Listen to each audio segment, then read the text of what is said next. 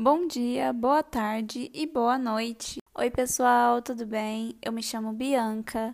Eu sou aluna do curso de enfermagem da Fundação Educacional de Fernandópolis e eu estou aqui, né, para falar um pouco sobre a segurança do paciente, com um maior foco no envolvimento do paciente em sua própria segurança. Não sei se muitos sabem, mas o Brasil faz parte da Aliança Mundial para a Segurança do Paciente, que foi criada pela Organização Mundial de Saúde. Essa aliança ela tem como objetivo criar medidas para que haja uma melhora no atendimento ao paciente e um aumento na qualidade dos serviços de saúde. Assim, no dia 1 de abril de 2013, o Ministério da Saúde estabeleceu, por meio da portaria número 529, o Programa Nacional de Segurança do Paciente. Para auxiliar os profissionais da área, a Rebraensp, junto com o Corém de São Paulo, elaborou uma cartilha que se chama 10 Passos para a Segurança do Paciente. E é aqui onde eu entro com o tema desse episódio do podcast. Dentre os 10 passos apresentados na cartilha,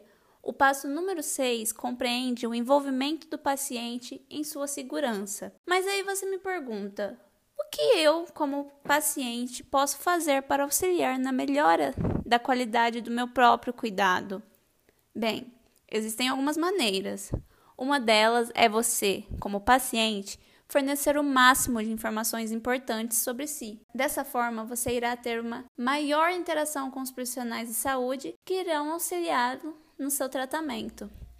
Você deve também sempre fazer perguntas. Desse jeito, você vai estar a par do seu tratamento e por quais procedimentos você será submetido pois é importante que você tenha informações referentes aos seus benefícios, aos riscos e aos prejuízos das opções que lhe forem ofertadas. Também devo deixar muito claro que você pode consultar suas informações a respeito de seus cuidados e tratamentos no prontuário assim como tem o direito de saber quais profissionais estarão envolvidos com seu cuidado e se eles são competentes para prestar uma assistência segura a você. Bem, essas são algumas formas em que você, sendo paciente de um serviço de saúde, pode fazer para se envolver e para melhorar a qualidade do cuidado e aumentar a sua segurança. Todas as informações que eu falei estão disponíveis no site do Corém de São Paulo e também no site da Anvisa. É isso, muito obrigada por ouvir até aqui.